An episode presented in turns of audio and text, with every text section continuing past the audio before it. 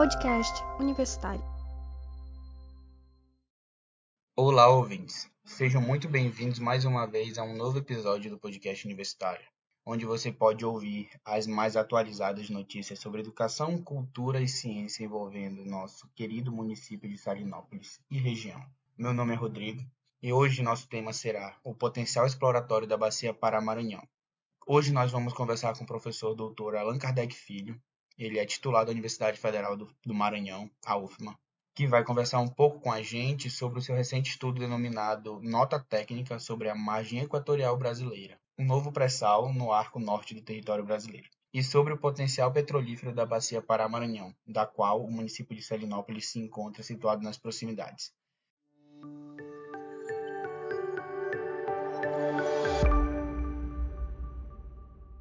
É, eu me chamo Rodrigo, e minha amiga Andresa. Sou muito obrigada. Obrigada por participar com a gente. Vai ser uma honra o senhor no nosso podcast. Obrigada. Uh, eu que agradeço, eu que agradeço ao Rodrigo, eu que agradeço à Andresa pela possibilidade de estarmos aqui falando para o podcast de Salinópolis, que obviamente não fica nas fronteiras só de Salinópolis vai além, um debate que é de importância nacional, é de, é de importância não só para o município de Salinópolis, para o estado do Pará, mas é de importância fundamental para o Brasil, que a gente chama da nova fronteira energética e petrolífera do Brasil, que se localiza justamente aqui às margens é, do estado do Pará, do estado do Maranhão, do estado do Amazonas e do Amapá. Isso. Ah, o professor Allan Kardec Barros é engenheiro formado pela Universidade Federal do Maranhão, possui mestrado em Engenharia de Informação pela Universidade de Tecnologia de Toyohashi, no Japão, e tem doutorado também em Engenharia de Informação pela Universidade de Nagoya, no Japão, e pós-doutorado pelo Riken, no Japão também. É, já ocupou o cargo de diretor na Agência Nacional de Petróleo, Gás Natural e Biocombustíveis, ANP, entre os anos de 2008 e 2013. Vamos falar um pouco sobre toda, uh, toda descoberta, as nossas expectativas de como é, como pode se dar a exploração nessa região, os problemas que podem acontecer, se claramente toda operação tem riscos, né? É, quais são esses riscos, quais são principalmente os benefícios causados é, para Salinópolis e região, para toda essa região costeira norte e nordeste, né? É, Professor, você poderia explicar para a gente um pouco, é, para a gente, para nossos ouvintes, o que seria uma bacia sedimentar, qual a relação dela com o petróleo? Pois bem, é, o que nós estamos falando dessa abordagem, Rodrigo, que tu fizeste agora, é justamente é, sobre a exploração de, de petróleo, né? Naquilo que nós chamamos da, da bacia, né? As bacias, o, o Brasil inteiro, uh, ele é composto de várias bacias, né? Como se fosse um quebra-cabeças, né? que são as bacias sedimentares. Então há várias bacias no Brasil e uma delas se localiza fronteiriça a esses nossos estados, né? Que é a bacia chamada de Bacia Pará-Maranhão. Fica, obviamente, no mar e é onde é, nós fizemos nossos estudos e é onde nós é, avaliamos que existe é, petróleo, principalmente em alto mar e em águas profundas, em volume equivalente, uh, ou pelo menos muito próximo, àquele volume que tem é, na Bacia de Campos e na Bacia de Santos, fronteira aos estados do Espírito Santo, Rio de Janeiro e São Paulo. É, então, é justamente o que nós estamos falando, que são de volumes gigantescos que existem, né, que podem, que devem existir, porque diariamente, usando uma metáfora, há descobertas na nossa vizinha. Guiana e no outro vizinho, Suriname. Eles acabaram de divulgar, inclusive, imensas descobertas de petróleo. E nossos estudos indicam que aqui, igualmente, há um grande volume de petróleo e que a gente pode debater aqui agora, Rodrigo e Andresa, é, sobre os benefícios para todos nós, para o Estado brasileiro, para o município de Salinópolis e para o Estado do Pará. É, descobertas desse porte e desenvolvimento muito para a região são de grande importância, como você falou, não só para o Estado, né, para o país como um todo. É, Salinas em si já fez a inauguração de um, de um aeroporto de pequeno porte ultimamente e já era um grande polo turístico na região. É, tendo uma exploração dessa, é, dessa magnitude nas proximidades seria de grande apoio no desenvolvimento social e econômico da cidade e região. Né? Sim, sim, é, Rodrigo. E a gente aqui, que é da academia, que é da universidade, a gente tem que, a obrigação, inclusive, de olhar o, o que acontecerá a Salinópolis. Salinópolis é belíssima, né? Eu gostaria, é, inclusive, tenho intenção de visitá-la. É muito famosa. É, mas nós temos que, que prestar atenção porque há que ter uma vez aprovada a exploração, há que ter um planejamento, uma estrutura da cidade. Porque o, o, o que acontece é um grande desenvolvimento, como aconteceu no estado, por exemplo, do Rio de Janeiro. Nós estamos falando, por exemplo, das cidades como Macaé, Niterói, Campos, várias outras cidades que fizeram um grande desenvolvimento. O que a gente não pode deixar que aconteça é que esse desenvolvimento aconteça da forma que outras cidades do Rio de Janeiro aconteceu na década de 70, de uma forma desordenada.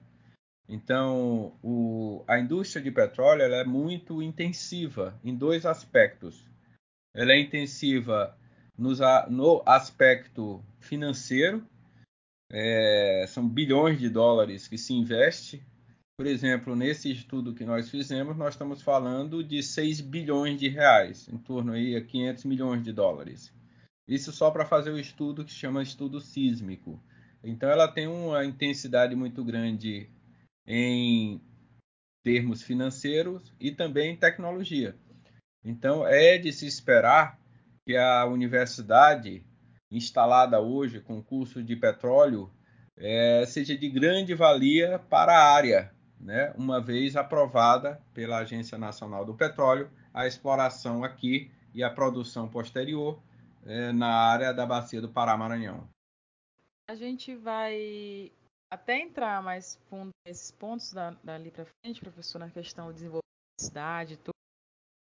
Agora eu queria falar um pouquinho sobre a relação que o senhor até citou há pouco, sobre as descobertas em Gana, em Costa do Marfim.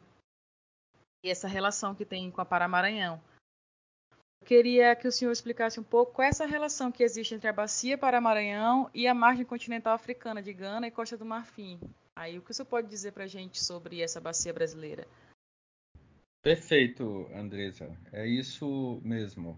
O que acontece é que há 150 milhões de anos, nós, é, aqui, e o continente africano, era um único continente, chamado de Pangeia, né? E a partir de então, há uma separação, né? Há 150 milhões de anos, começa uma separação dos dois continentes. O, o óleo que é gerado, hoje o óleo que nós consumimos, não é óleo diesel ou gasolina, que a gente chama óleo, né? Petróleo que nós consumimos, ele vem a partir de árvores né, de matas que foram submetidas nessas idas e vindas de terremotos que aconteceram nessas idas e vindas e que é, essas, essas, esses vegetais foram submetidos a grandes pressões e altas temperaturas. Então ele se torna petróleo. Como nós éramos próximos da África, e nós estamos falando aqui, nós, aqui Pará, Maranhão, teríamos, é, nós éramos muito próximos dos outros é, países irmãos, como Gana, Costa do Marfim. Então é natural que aquilo que se vê de um lado do continente, no caso africano, se repita, se reproduza aqui do outro lado desse continente, que é o nosso continente é, americano. E isso de fato acontece. As descobertas, há grandes descobertas em Gana, há grandes descobertas em Costa do Marfim e, portanto, aqui também há grandes descobertas tanto na costa do, da Guiana quanto do Suriname. É natural que elas, né, essas bacias se conectem porque tiveram a conexão, elas são bacias irmãs, elas tiveram a conexão no passado remoto. Portanto, é esse tempo que eu falei que é o período Cretáceo o, a, o potencial exploratório nessas bacias africanas já são, de, já são muito grandes e bem conhecidos, né, professor? É, a estimativa daqui ser tão produtivo quanto, por exemplo, é, hoje é o pré-sal, tem grande esperança nesse sentido? Sim, nós temos o, o, o que você tem que fazer é é, é, explorar, você tem que furar o poço. O que, que acontece? É, por enquanto, o que a gente fez foi pesquisa sísmica. O que, que é uma pesquisa sísmica? Pesquisa sísmica é você faz tipo um ultrassom do mar. Você faz um mapa do mar, né, de um trecho do mar. No caso aqui foi feito pela TGS, Spectra, que são grandes empresas de sísmicas do mundo. No fundo, é a maior empresa de, de pesquisa sísmica do mundo eles fizeram essa pesquisa sísmica. E a partir dessa pesquisa sísmica, nossos estudos identificaram esses volumes, de 20 a 30 bilhões de barris. Mas você só consegue a confirmação aquilo que se chama na indústria do petróleo de furando o poço. Né? Olha, aqui uma suspeita muito grande, né? como se fosse um ultrassom. É o bebê que vai nascer, é um, é um homem, né? é um menino, é uma menina, é a coisa equivalente. Vamos ver se realmente ali é, tem petróleo ou não, e isso tem que ser confirmado. Para isso, é, há um outro é, momento que é justamente a autorização, a licitação por parte da Agência do, Nacional do Petróleo e a autorização para as empresas começarem a furar. Eles furam os postos para saber se aquilo que a gente suspeita confirma-se como é, um campo de petróleo. É, às vezes é, a gente como estudante, né, e sendo dessa região, e porque essa promessa, essa estimativa de, de que a região Paramaranhão teria uma grande possibilidade de ter de ser um novo pré-sal, de gerar grande é, potencial, uma potencial grande renda para a região. É, a gente como estudante a gente é muito perguntado sobre e explicar que a engenharia de petróleo e todo o, toda a indústria de petróleo em si, ela trabalha principalmente com probabilidades de, de existir ou não óleo em certa região. Seguindo alguns estudos, a gente pode ter um grau de confiabilidade maior, às vezes é até difícil, porque as pessoas que não são da área não entendem bem, sabe? Porque é uma indústria muito grande, é uma indústria que investe muito, mas que trabalha. Por isso, exatamente por isso, a gente trabalha com muita probabilidade, para não dar totalmente certeza se o investimento é falho às vezes, né? Porque, como o senhor falou agora, não dá para ter 100% de certeza enquanto não fura o posto pioneiro. Exatamente, exatamente, Rodrigo. É, você, o, o, país, ele não pode se esquivar de explorar suas riquezas.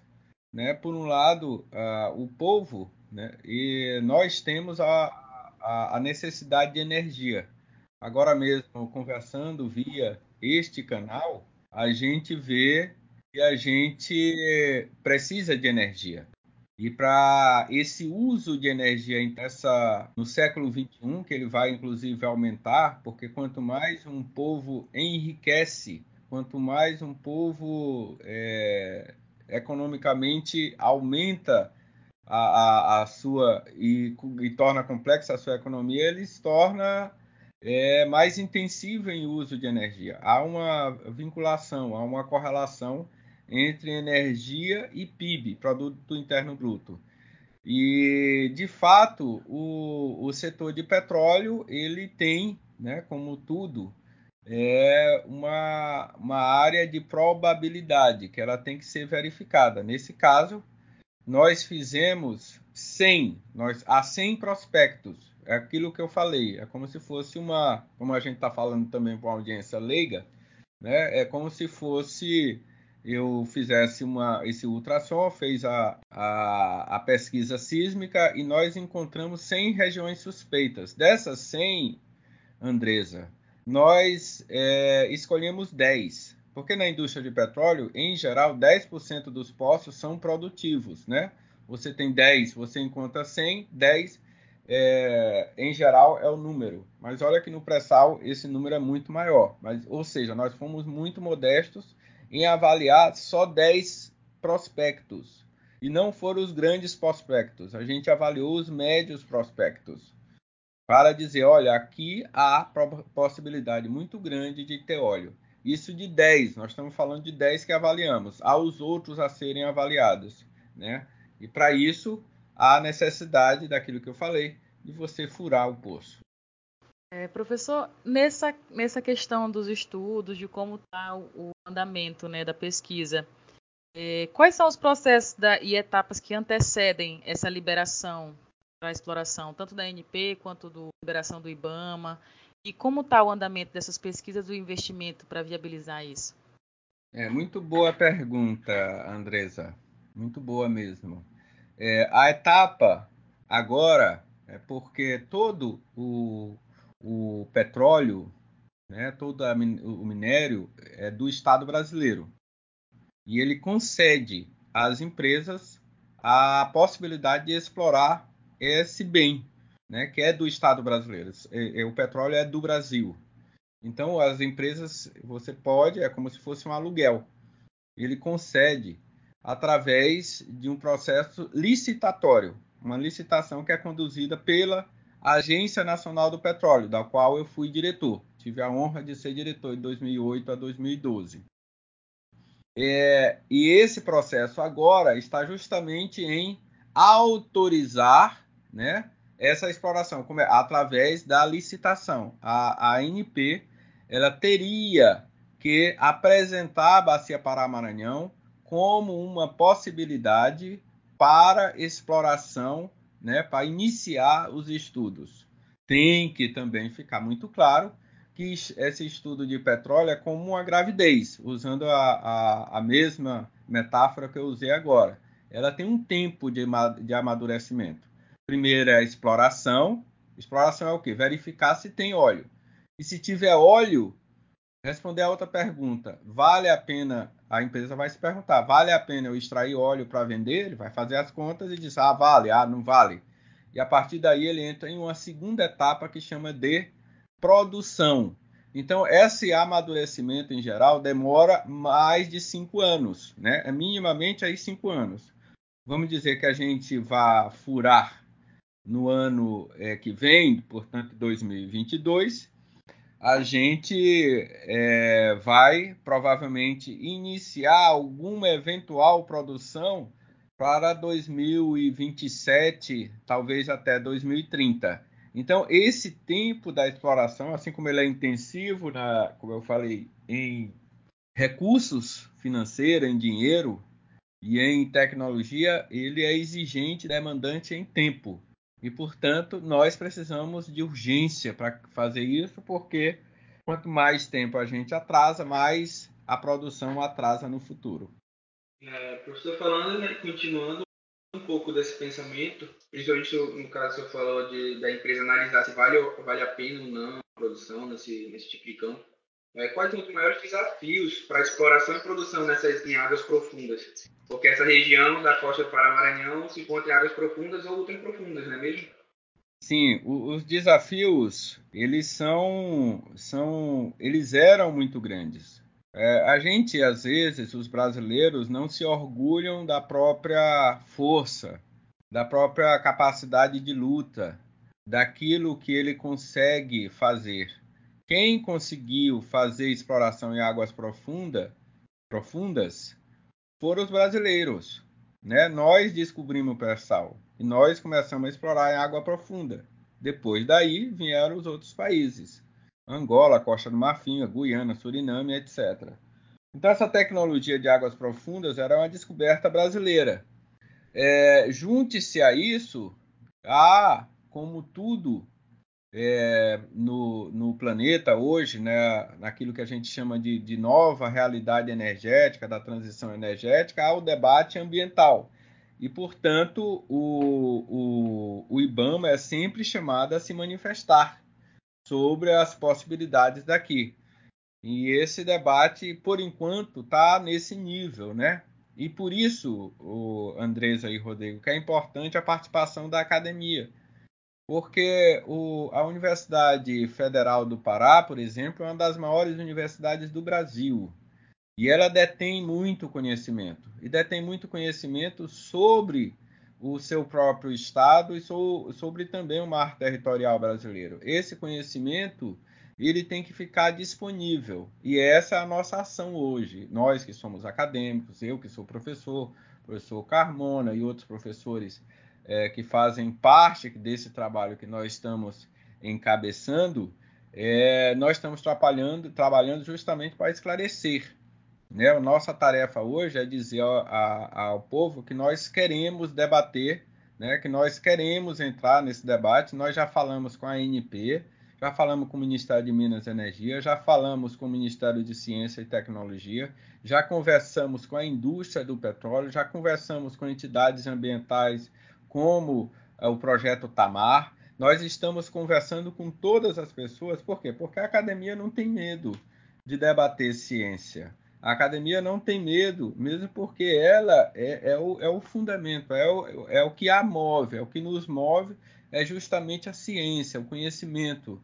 E é esse conhecimento sobre a nossa margem equatorial, conhecimento inclusive sobre as nossas possibilidades ambientais, como preservá-lo, como, como, como juntar é, desenvolvimento com conhecimento, é isso justamente, essa é a nossa é, tarefa atual, o nosso trabalho para ajudar, dar subsídios para que os decisores, que não somos nós, eles tomem a decisão correta com o maior número de informação possível. Aí o senhor puxou um ponto importante, inclusive que é uma coisa que me chamou muita atenção na, na nota técnica que o senhor participou da elaboração. É, em todas as questões de problemas ambientais, né? Envolver nessa, nessa parte aqui da, do Amazonas e tudo. A questão dos recifes, dos corais, de o que pode acontecer se houver algum derramamento de óleo e tudo. Esses riscos que estão associados, professor, à atividade da indústria de petróleo nessa região, é, quais são esses riscos assim reais? Porque o IBAMA e as ONGs, as entidades ambientais lançam os problemas mas quais são os reais problemas, quais riscos é, nessa exploração aqui na região?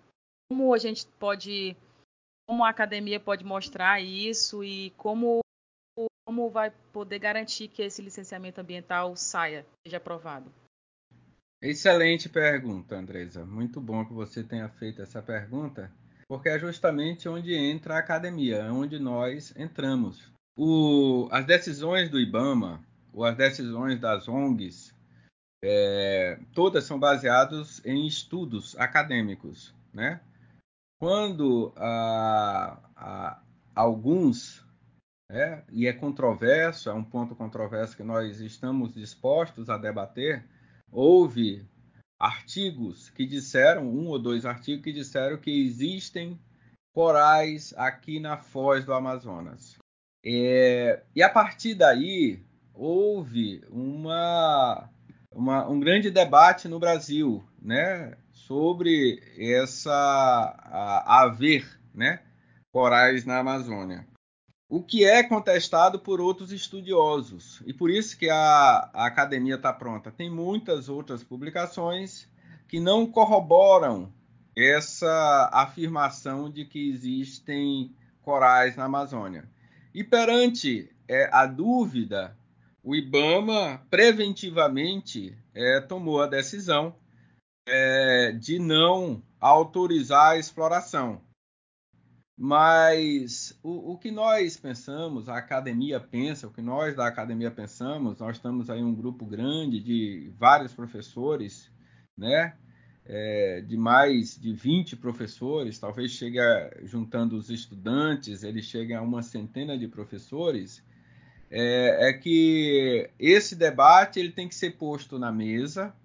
Há outros estudos nossos aqui que foram feitos pela própria Universidade Federal do Pará, pela própria Universidade Federal do Maranhão, é, ou pela Federal Fluminense, outras, outras universidades, professores de altíssimo gabarito no Brasil inteiro, respeitabilíssimo no planeta inteiro, é, que entraram e que têm muito a contribuir para o IBAMA para tomar uma decisão mais acertada porque nós estamos prontos para ajudar, né? Nós não podemos, perante a, a, a, possibilidade de uma grande de uma grande vantagem econômica pela frente de energia, a gente a, alegar desconhecimento.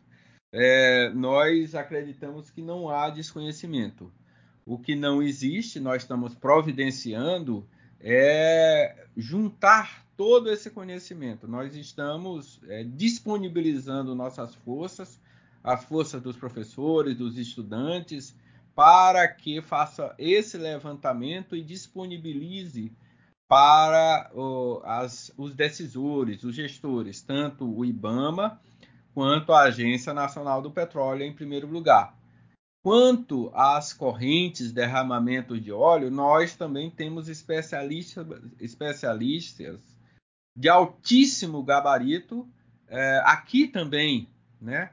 Andresa, o que acontece, e eu fico assustado, é o Brasil desconhecer o Brasil. O Brasil que toma as decisões, ele está centrado abaixo do paralelo 16, abaixo de Brasília. E o, e o Brasil que é afetado é o Brasil que está acima do paralelo 16, que somos nós. E nós temos a contribuir para esse debate. A gente não, nós não nos furtamos a debater, não tem problema, porque na essência o problema é de conhecimento. O, o debate é sobre conhecer ou não essa região. Eu afirmo que nós conhecemos e temos muito que contribuir e vamos dar a nossa contribuição para que os decisores tomem as decisões. Né? Quanto a vazamento, há, como eu disse, é, estudos também que demonstram que essas correntes aqui elas são é, corrente leste-oeste e que elas é, chegam a um vórtice em torno ali acima da foz do Amazonas e vão para alto mar. Mas são estudos também que nós estamos disponibilizando para que, novamente, os decisores, ou seja, se houver um vazamento, para onde que vai o óleo? Muito provavelmente para alto mar. Mas, de novo, estamos dispostos ao debate, ao enfrentamento. Isso é muito importante. Essa questão ambiental, assim, é uma coisa que fica até na cabeça de, dos, dos estudantes da área de engenharia de petróleo, principalmente da população que é, seria diretamente afetada. No caso, a gente está falando do podcast ali de Salinópolis. É, a população da cidade se preocupa muito com essa questão. É muito importante ter a academia para esclarecer sempre esses pontos não só também de a gente falou de derramamento das correntes marinhas que não afetariam aqui a região, mas também não é só ah, não vai afetar aqui a região Pará, Maranhão, tudo bem. Não. Toda a indústria é preparada para essas questões. É importante também sempre ressaltar isso. A indústria é preparada para possíveis acidentes, o que fazer, que são os planos de contingenciamento, né, professor? É muito importante a gente deixar isso bem esclarecido para todo mundo, para no caso ouvintes leigos da, que vão acesso a esse podcast, saber que há uma preocupação com essa questão ambiental. Não só com questão econômica, também a questão ambiental vem à tona e é uma questão muito importante. É, é essa, é, a esses, é, Andresa, de novo, eu achei muito boa o comentário e acrescentaria até uma questão social, né? Como é que nós levamos desenvolvimento para o povo? Nós somos, uh, aqui o Maranhão, o Pará, essa região, são uma das mais pobres do Brasil. A gente não vai desenvolver, nós não vamos trazer riqueza, nós vamos tornar, deixar o povo uh, na, na miserabilidade em alguns setores. Nós temos aí no Brasil 15 milhões de desempregados.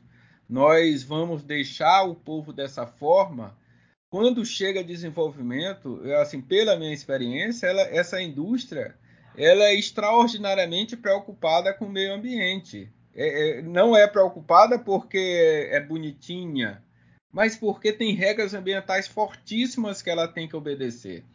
Ela explora é, óleo, né, petróleo e, na Noruega, que é muito fria e gelo, gelada, explora na Rússia, na Sibéria, mas explora também Dubai, na Arábia Saudita, no sol quente, e tem legislações ambientais fortíssimas. Explora nos Estados Unidos, né, que é um dos países duro em legislação ambiental. Então, é, é, o, o que a gente tem que fazer é isso que nós estamos fazendo: negar, né, negar o, a exploração uh, por desconhecimento, talvez não seja, na nossa opinião dos acadêmicos, não seja a melhor opção. Alegar desconhecimento não é a melhor opção, porque além dos problemas né, de desenvolvimento de, de, de econômicos, há os problemas sociais. Nós vamos deixar que pessoas tenham possibilidade de melhorar suas vidas. Ah, tu está inventando. Não. Basta olhar os municípios dos quais falei. Vamos lá, vamos visitar Macaé, vamos visitar Campos, vamos visitar outros municípios ali é, na região do, do Rio de Janeiro, que inclusive por conta dos royalties, a gente não falou de royalties ainda, por conta dos royalties do município, né? Por conta dos royalties do município, inclusive ônibus, né? Há municípios que ônibus são gratuitos. Então há né, uma entrada de recursos gigantescos. Claro que isso aí é um outro debate, é um debate mais político que eu não sei se a gente deve entrar ou não. Eu ia até tocar um pouco nesse assunto de como a exploração como um todo iria beneficiar toda essa região é, na Bacia Paramaranhão, especialmente a cidade e principalmente os alunos de exploração e produção de petróleo da FPA, que muito foi, o curso foi muito criado em base é, em ter profissionais da região é, capacitados em trabalhar quando tiver essa produção. É, isso citou é, essa, o fato de ter royalties. A exploração em si, próximo, influencia muito, ajuda muito né, a questão social, como o senhor tem, é, falou há pouco. É, o, o, o, que acontece, é, Rodrigo, é muito bom que você tenha falado isso, é que onde tem conhecimento tem desenvolvimento também. Uma vez que você leva é, um desenvolvimento, leva conhecimento para a cidade de Salinópolis, obviamente o, o, melhora a economia, melhora a academia, melhora tudo da cidade, porque isso a gente presenciou no Brasil nos últimos 10 anos. É, e é preciso essa formação de gente, de pessoal, por quê? Porque as pessoas vêm né? Vamos lá, os noruegueses, os, os sauditas, essa turma vem, mas eles querem ir embora. Eles não querem ficar aqui. Não tem sentido você ficar importando é, material humano, uma vez que ele pode ser desenvolvido mesmo aqui. Por exemplo, na década de 70, início de 80, o Brasil tinha que levar tudo para Angola. Tudo. Eu estou falando de material humano, inclusive de carpinteiro. A, a, a, as, as as profissões, né, inclusive nesse nível, eram necessárias, por quê? Porque não existia é, recursos humanos para esse nível em Angola. Claro que a Angola agora está em outro nível. E o, o, que se tem, né, já que Salinópolis já tem inclusive é, cursos em cursos em engenharia de petróleo, isso é uma oportunidade gigantesca para a cidade, mesmo porque ela uma vez, né, é, fronteiriça a um campo e sendo a, a, podendo receber royalties de petróleo, esses royalties seriam grandes, né? E pode fazer isso que eu falei ainda agora. A cidade de Maricá, né? Quem quiser pode dar uma olhada aí no Google. Maricá, no Rio de Janeiro, ele, o, o, os ônibus é, são gratuitos, né? Transporte público gratuito. Pra, e isso graças ao, aos royalties do, do petróleo. É isso que, que o royalty possibilita imediatamente para a, a uma cidade dessa, dessa envergadura. É, também contribui muito para o crescimento social da cidade no fato de aumentar o IDH. O IDH da cidade, que Salinas, por ser uma cidade há muitas décadas voltada principalmente para o turismo, não tem uma, um desenvolvimento social tão grande é, relacionado à educação na cidade, sabe? E o IDH é relativamente muito baixo. a, universidade, a presença da Universidade Federal do Pará lá ajudou muito e vem ajudando também é, no aumento do IDH. Ter a presença de, de exploração nesse nível, com a presença de royalties que ajudariam muitíssimo a, a cidade de Salinópolis e região, ajudaria muito também o desenvolvimento humano da região. Né? É, é aquilo que eu falo, onde tem recursos financeiros, vem desenvolvimento. O que a gente tem que cuidar, e é outro aspecto é importantíssimo, é o debate social. É, uma vez que vem desenvolvimento, ele, ele pode chegar de uma forma organizada ou pode ser desorganizada. Isso é, tem que ser prevenido, por isso esse debate agora tem que acontecer antes da exploração, porque uma vez que começa a exploração, começa a chegar pessoal, começa a chegar gente, começa a, a ter mobilização né, dessa indústria para que haja exploração. E uma vez que tem essa mobilização, imediatamente o, o PIB, né, o, produto, o, o produto interno bruto sobe, o IDH também naturalmente sobe, porque há uma requalificação geral dos seus habitantes. Claro, precisa, você precisa de gente qualificada para trabalhar nessa área. É uma área intensa, estou falando financeira e tecnologicamente falando. Sim. É, eu queria voltar a falar um pouco, só é, enfatizar um pouquinho mais que a Andresa falou sobre o plano de contingenciamento, né? que todas as empresas é, elas estão muito preparadas para é, reparar os riscos, é, reparar problemas causados caso é, tenha algum acidente. É, não é achar que houve um acidente, derramamento de óleo significativo, vai chegar diretamente na, na região, como o senhor falou das, das correntes e tudo. É, tem um tempo de chegada desse óleo, tem todo um planejamento é, para é, resolver isso antes de chegar na região.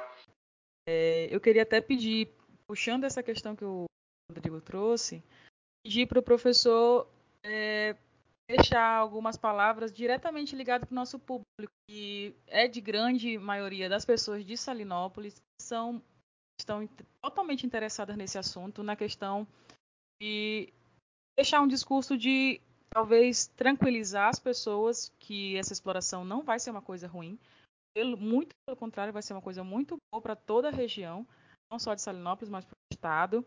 E eu queria um pouco disso, professor, se o senhor puder fazer um pouco desse, dessa conversa diretamente com o nosso público sobre essa exploração que ela pode trazer assim para a gente finalizar um pouco. Claro, Andresa, com, com maior prazer. É, onde chegou o desenvolvimento, gente? No, no planeta inteiro. Né? Onde chegaram, onde, onde a indústria do petróleo chegou, ela chegou é, trazendo desenvolvimento. E mesmo porque, vocês podem verificar, na fase que eu falei já da exploração, no Brasil não houve sequer, eu estou falando de dezenas de anos, um caso de vazamento de óleo. Sequer um caso de vazamento de óleo. É uma, é uma tecnologia né, altamente desenvolvida e as exigências ambientais são muito duras. Eu fui diretor da agência, eu sou funcionário público, eu não sou da indústria, eu estou defendendo o Brasil.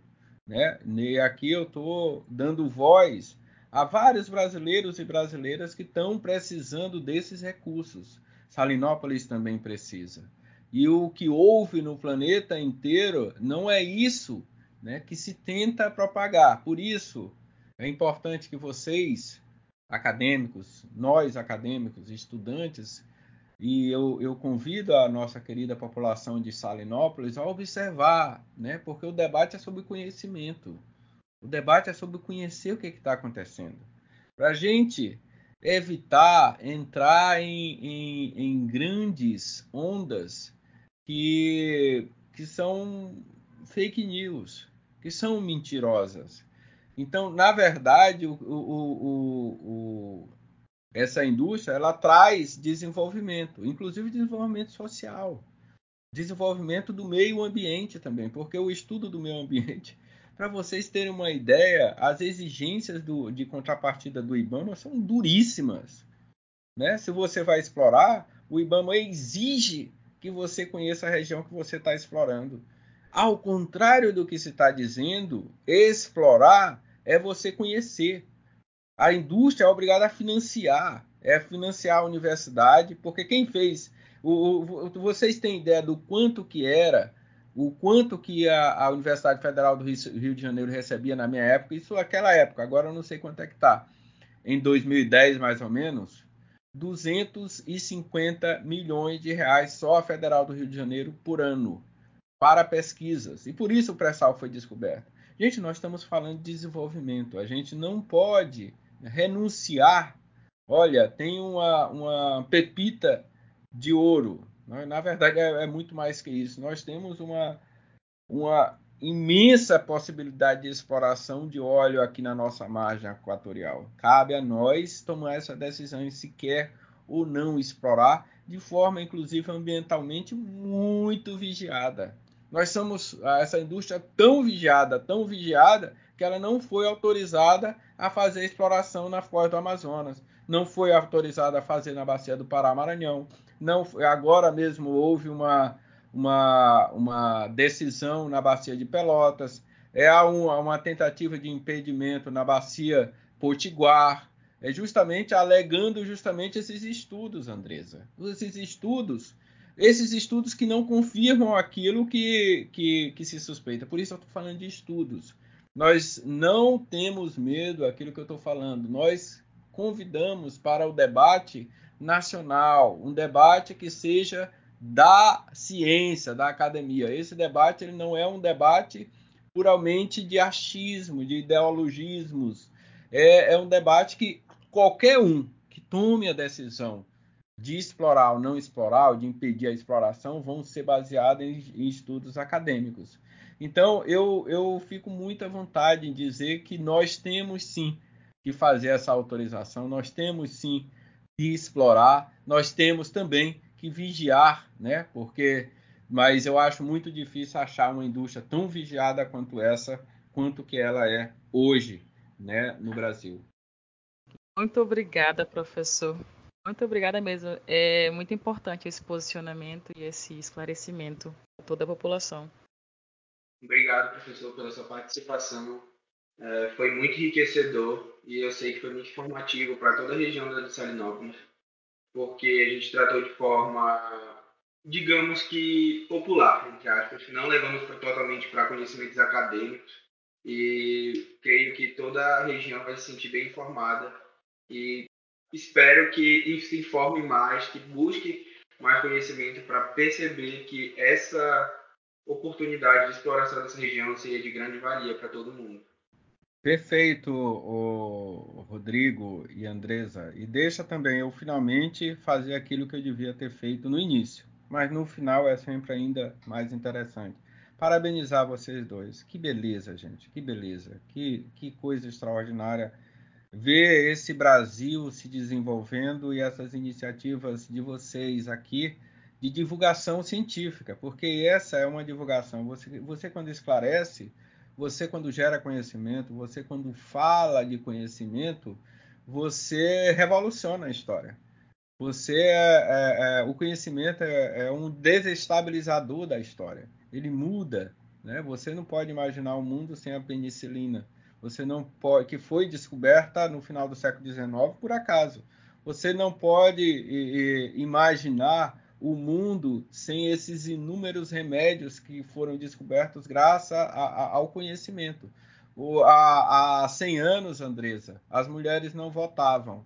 É, há 100 anos, o Brasil, a expectativa de vida do Brasil era de 32 anos. Foi o conhecimento que possibilitou tanto a mulher votar, né, ocupar um espaço extraordinário, de ter uma mulher aqui entrevistando, que é maravilhoso, né, ter as mulheres empoderadas, é uma alegria muito grande ter, né, mostrar esse tamanho do Brasil e ter estudantes, você, Rodrigo, também aqui é, distribuindo, né, semeando o conhecimento, porque é isso que, que, que faz um país. Eu falei muito de energia, mas sem o conhecimento, sem essa revolução que acontece hoje no planeta de conhecimento, jamais, jamais a gente vai ter um país soberano. Então, parabéns a vocês dois por essa iniciativa extraordinária. É muito orgulho ver é, que há, há esperanças é, no futuro do Brasil com meninos e meninas, né, se vocês me permitem chamar, é, da idade de vocês, tomam essa iniciativa de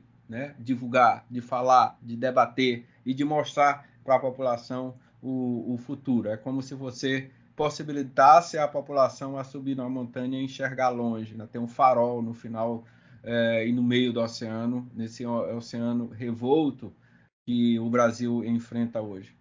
E a luz no fim do túnel. Parabéns a vocês dois. Muito obrigada, obrigado, professor. Viu? Muito obrigada mesmo. Eu queria ressaltar que é muito importante que nós somos um grupo de 21 estudantes que estamos à frente desse projeto, junto com o professor da, da Universidade Federal do Pará. A gente está tocando esse projeto e é isso mesmo que a gente tenta fazer, o que o comentou. Muito obrigada mesmo. A gente vai dar mais um gás para continuar com esse projeto, continuar com essa, essa disseminação mesmo de conhecimento, que é muito importante. Obrigada, professor. Um abraço, boa tarde. Até mais. Até mais.